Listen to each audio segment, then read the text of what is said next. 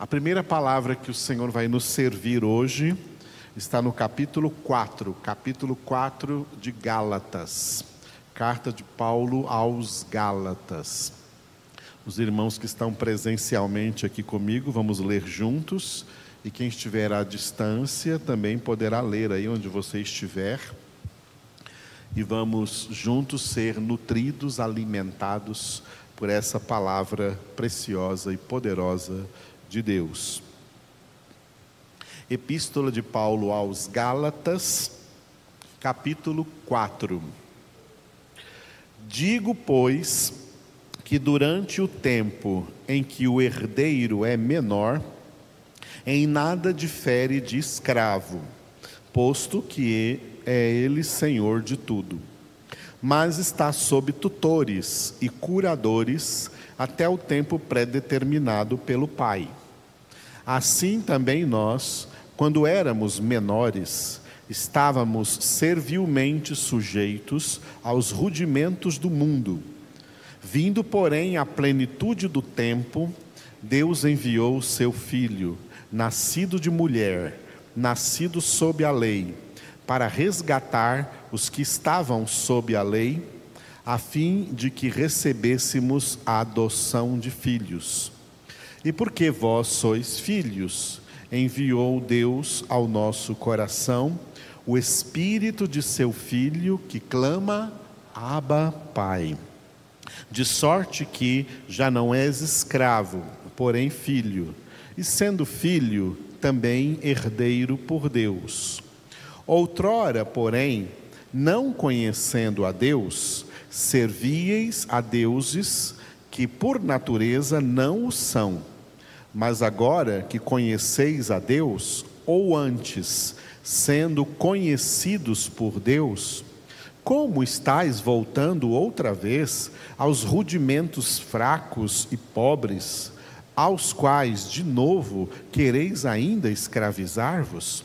Guardais dias e meses e tempos e anos. Receio de vós tenha eu trabalhado em vão para convosco. Sede qual eu sou, pois também eu sou como vós. Irmãos, assim vos suplico, em nada me ofendestes.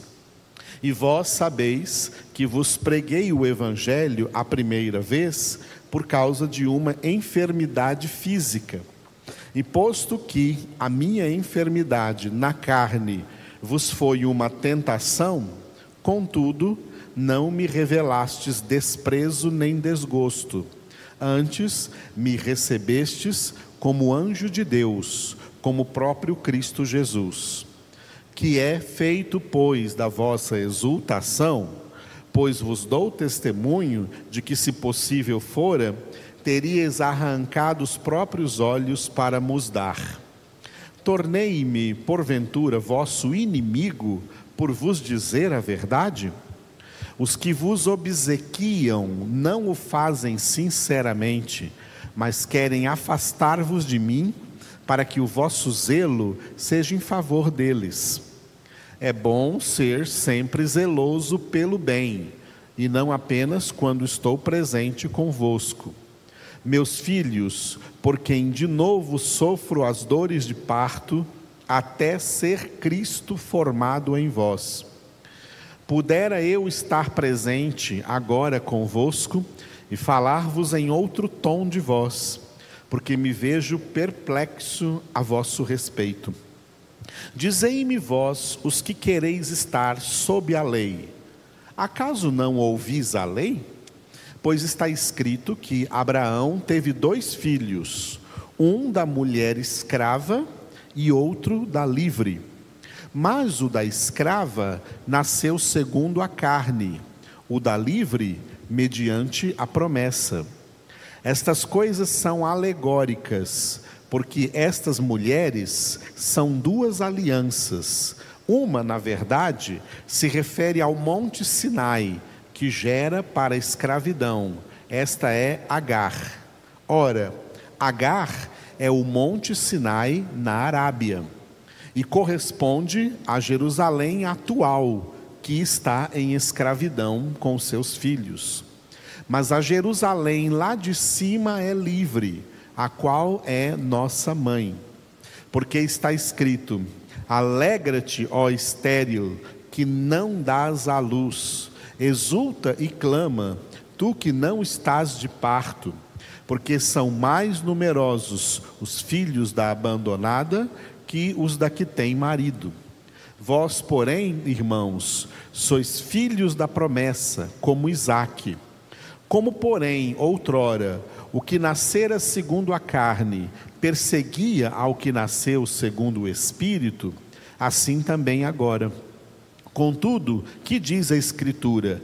Lança fora a escrava e seu filho, porque de modo algum o filho da escrava será herdeiro com o filho da livre.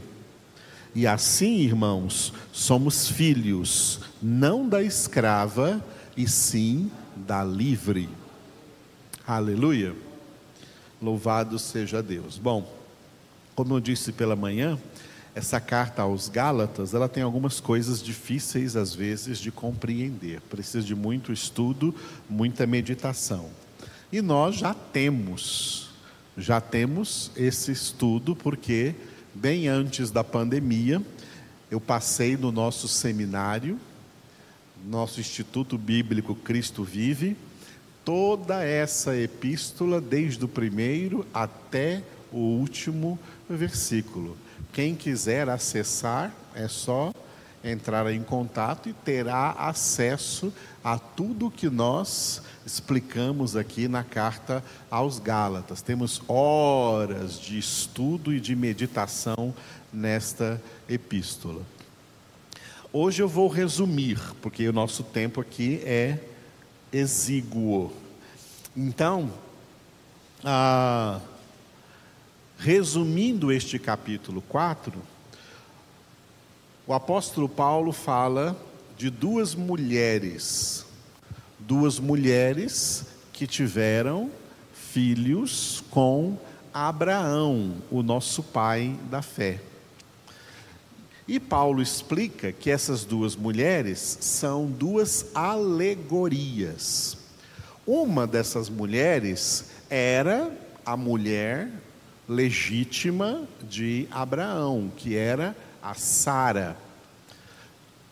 E com a Sara, Abraão teve um único filho, que é o Isaac, foi o Isaac.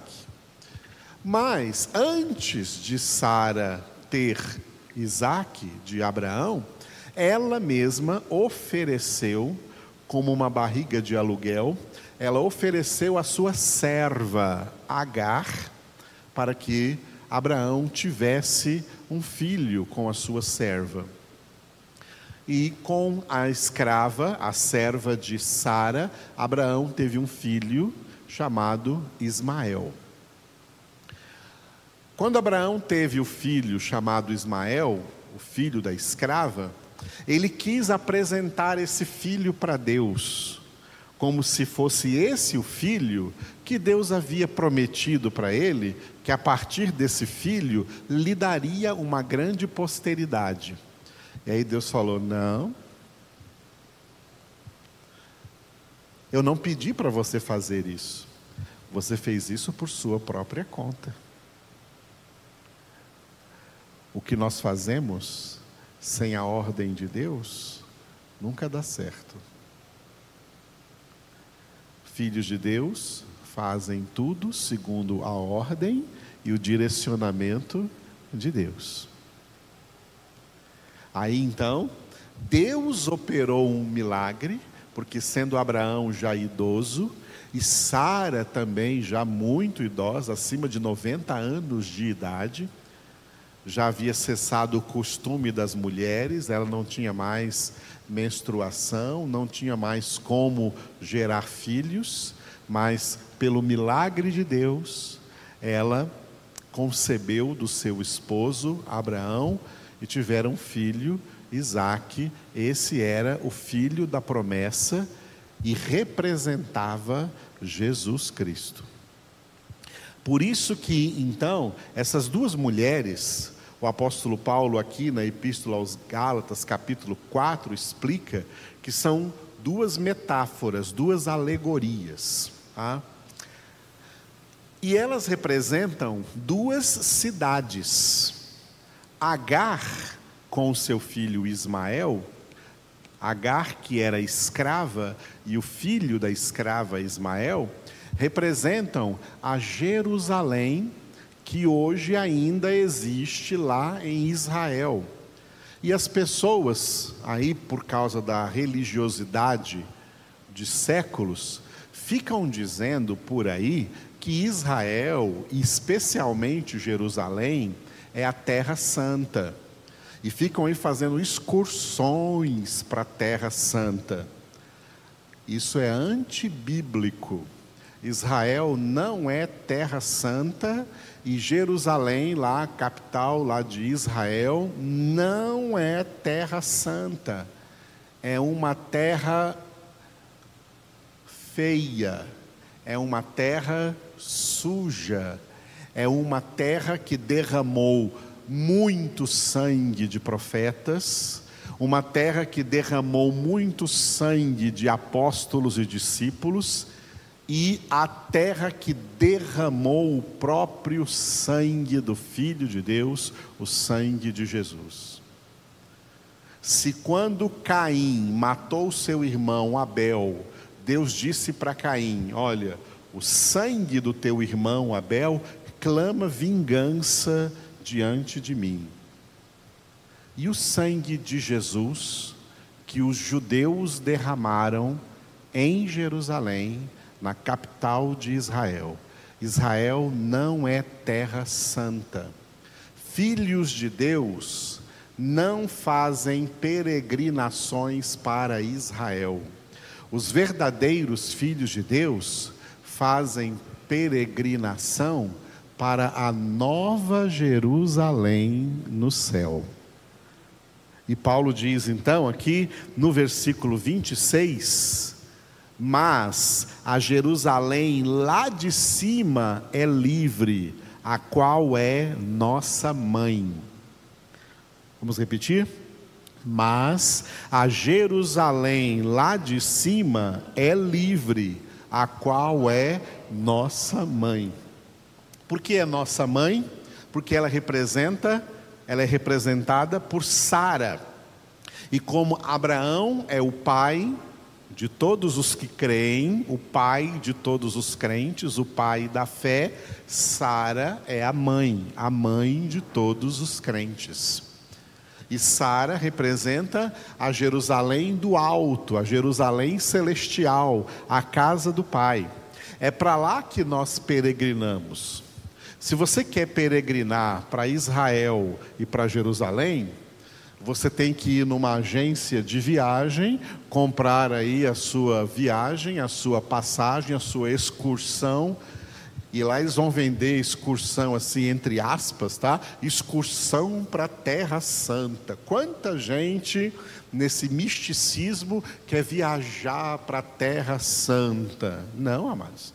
Jerusalém não é Terra Santa, Israel não é Terra Santa. Agora, para ir para Nova Jerusalém, você não acha passagem em nenhuma agência de viagem para ir para Nova Jerusalém, só tem um caminho e se chama Jesus. Que declarou em João 14,6: Eu sou o caminho e a verdade e a vida, e ninguém vem ao Pai senão por mim. Nesse mesmo capítulo 14 de João, Jesus disse: Na casa do meu pai, lá na Nova Jerusalém, na casa do meu pai há muitas moradas. Se não for assim, eu vou-lo teria dito, pois vou preparar-vos um lugar. E depois que eu tiver ido e preparado o lugar, voltarei e tomar-vos-ei comigo para que onde eu esteja, estejais também vós. Filhos de Deus não peregrinam para Israel e para Jerusalém da terra. Filhos de Deus peregrinam para a nova Jerusalém. E o caminho pelo qual eles peregrinam para lá é Jesus, é pela palavra, é o caminho que Jesus chamou de caminho apertado, mas cujo fim é a vida eterna com Deus. Aleluia, amados. Eu falo a língua dos israelenses, eu falo hebraico, eu sou professor de hebraico, mas nunca fui a Israel e nem quero ir. Nunca fui a Jerusalém e nem quero ir. A minha viagem é para Jerusalém celestial, para a casa do Pai. É para lá que nós vamos. Tá? Lá é a terra santa que nos aguarda, é no céu. Israel aqui na terra não é terra santa. Veja o versículo 25.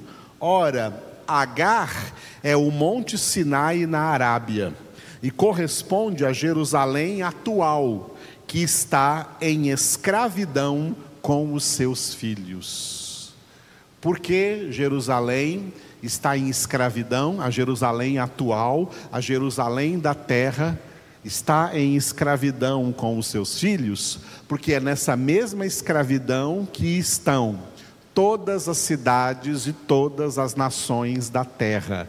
O mundo inteiro jaz na escravidão do diabo, jaz na escravidão de Satanás. Se Israel fosse terra santa, lá não teria nenhum escravo de Satanás. Se lá Jerusalém fosse uma cidade santa, ninguém que habitasse lá seria escravo de Satanás. Mas todos que habitam em Israel e em Jerusalém, como em todas as nações da terra, jazem no maligno.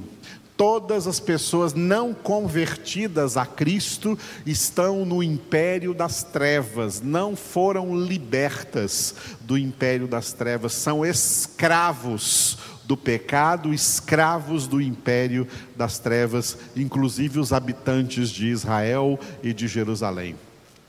Somente são livres aqueles que Deus operou, o que Paulo escreveu em Colossenses 1,13 ele nos libertou do império das trevas e nos transportou para o reino do Filho do seu amor, em quem temos a redenção, a remissão dos pecados. Em Cristo nós somos livres, porque em Cristo nós passamos a ser cidadãos do céu, cidadãos da nova Jerusalém não somos mais cidadãos aqui da terra.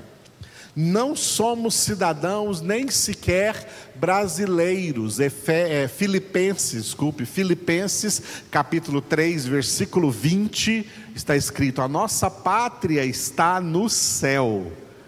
A nossa pátria está no céu. Os verdadeiros filhos de Abraão, eles são descendentes de Isaac, que Isaac representa Cristo Jesus. Eles são gerados de novo, regenerados, salvos em Cristo Jesus, para serem então filhos de Abraão, filhos de Sara, filhos da nova Jerusalém. A Jerusalém do alto é livre e é a nossa mãe. E por isso que, enquanto nós estamos aqui na terra, nós confessamos como o apóstolo João escreveu em 1 João 5,19: Sabemos que somos de Deus, mas o mundo inteiro jaz no maligno. E o mundo inteiro aí inclui Israel e a Jerusalém atual. Aqui nesse mundo não tem nenhuma terra santa. A única terra santa aqui nesse mundo é a terra dos corações onde Cristo habita é o coração dos salvos, aonde Cristo vive. Os salvos que são templos vivos do Espírito Santo, habitação de Deus, morada de Deus. Nós é que somos santos, porque fomos salvos para ser santos e irrepreensíveis diante de Deus. Fora isso, não há terra santa aqui neste mundo. Há uma terra sendo pisoteada por homens ímpios, por homens sem Deus, sem Cristo, sem esperança e sem salvação. O mundo jaz no maligno. Por isso que Jesus deu ao diabo o título de o príncipe deste mundo. É interessante, eu estava falando esses dias, dentro do livro dos Atos dos Apóstolos, que nós também estamos meditando, que a Bíblia dá para Jesus o título de príncipe da paz. Mas Jesus não é o príncipe do mundo. Jesus deu esse título ao diabo. Jesus não é o príncipe do mundo. O príncipe do mundo é o diabo. Jesus é o príncipe da paz para aqueles que são de Deus, para aqueles que verdadeiramente se tornaram espiritualmente cidadãos dos céus, cidadãos do reino de Deus, cidadãos da nova Jerusalém. Lá é a nossa casa, aqui não é mais a nossa casa. O Brasil não é a nossa pátria. A nossa pátria é aquela que está descrita no Salmo 33, versículo 12, que começa com feliz, mas é errado. A, tradução correta é bendita.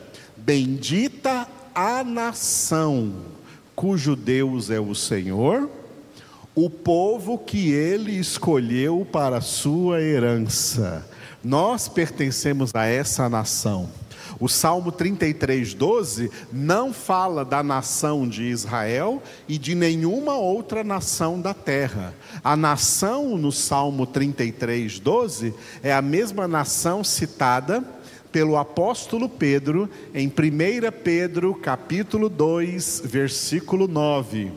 Vós sois raça eleita, sacerdócio real, nação santa, povo de exclusiva propriedade de Deus.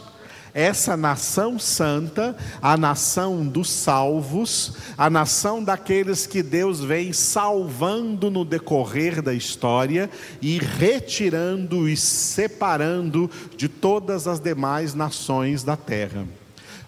E portanto, essa é a nossa nação, a nossa pátria é a pátria celestial, é a nação dos salvos. E os cidadãos dessa nação são aqueles que o próprio Deus escolheu para a sua herança. Escolheu, como Paulo descreveu em Efésios 1, 4. Deus nos escolheu em Cristo antes da fundação do mundo para sermos santos e irrepreensíveis diante de seus olhos. A nossa bandeira não é verde e amarela. Essa bandeira verde e amarela é para os brasileiros que não são de Deus, que não são filhos de Deus. Como filhos de Deus, a nossa bandeira é o Senhor. Como está escrito na Bíblia Sagrada, Jeová Nissi, o Senhor é a nossa bandeira. Nós não levantamos bandeira brasileira, nós levantamos o Evangelho, a palavra de Deus. O Senhor é a nossa bandeira. Somos cidadãos dos céus. Os cidadãos da terra vivem brigando aí nessa briga sem fim chamada política nesse reino dividido. Os filhos de Deus não entram nessa briga, não entram nesse reino dividido, porque nós somos cidadãos de um reino indivisível, o reino de Deus cujo soberano é o nosso Pai e cujo Rei dos Reis e Senhor dos Senhores é Jesus Cristo, nosso Salvador. Essa é a nossa bandeira, essa é a nossa confissão. Nós não somos nessa terra militantes políticos de nenhum partido, de nenhum candidato. Nós não somos de direita, de esquerda, de centro, nós somos de Cristo, somos propriedade exclusiva de Deus. Aqui na terra pagamos os impostos, por quê? A palavra de Deus nos ensina: dai a César o que é de César,